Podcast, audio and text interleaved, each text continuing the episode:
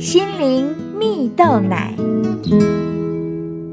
各位听众朋友，大家好，我是刘群茂，今天要和大家分享：人生取决于选择。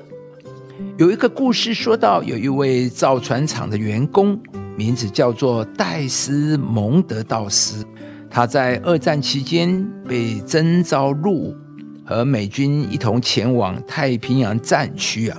先后参与了关岛、菲律宾和冲绳的作战。然而，道斯其实是一位虔诚的基督教徒。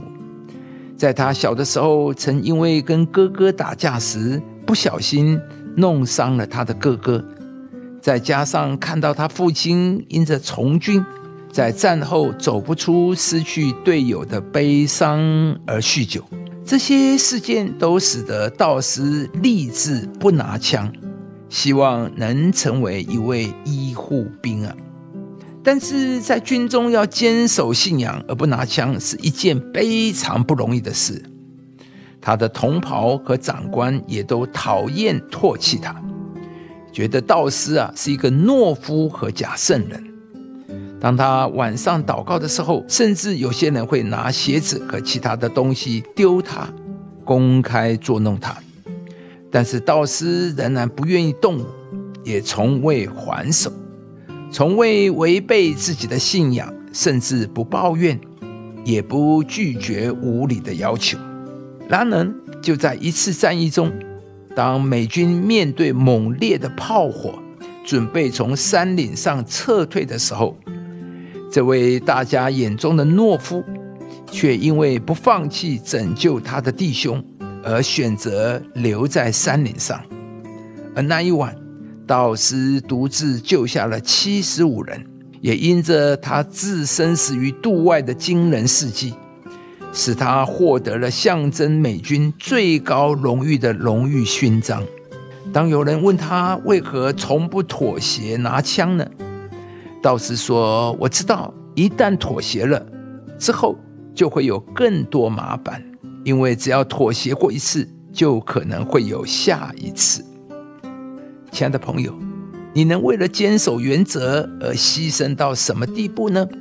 故事中的道斯为了坚守不拿枪的原则，他不但受到了许多的压力，也必须忍受其他人的捉弄。然而，他却选择坚守到底，没想到却因着在战役中拯救其他的弟兄，从被视为懦夫的羞辱中重返荣耀，得到人们的敬重。在圣经中也有一位坚守原则的人，名叫但以理。以色列人在吃的方面一直有很严肃的规定。当但以理被俘虏到巴比伦的时候呢，巴比伦王呢好心啊，要用王的膳、王的酒来供养他们。然而但以理却不畏惧一切的困难，选择了拒绝，坚持在信仰中洁身自爱。上帝便因此赐福给他，使他能够安然度过多次的危机，并且大有可为。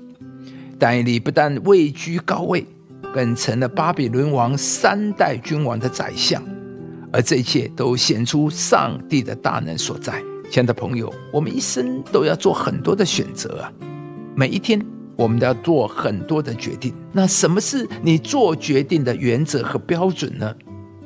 这个世界有许多似是而非的价值观，也有许多的诱惑和试探。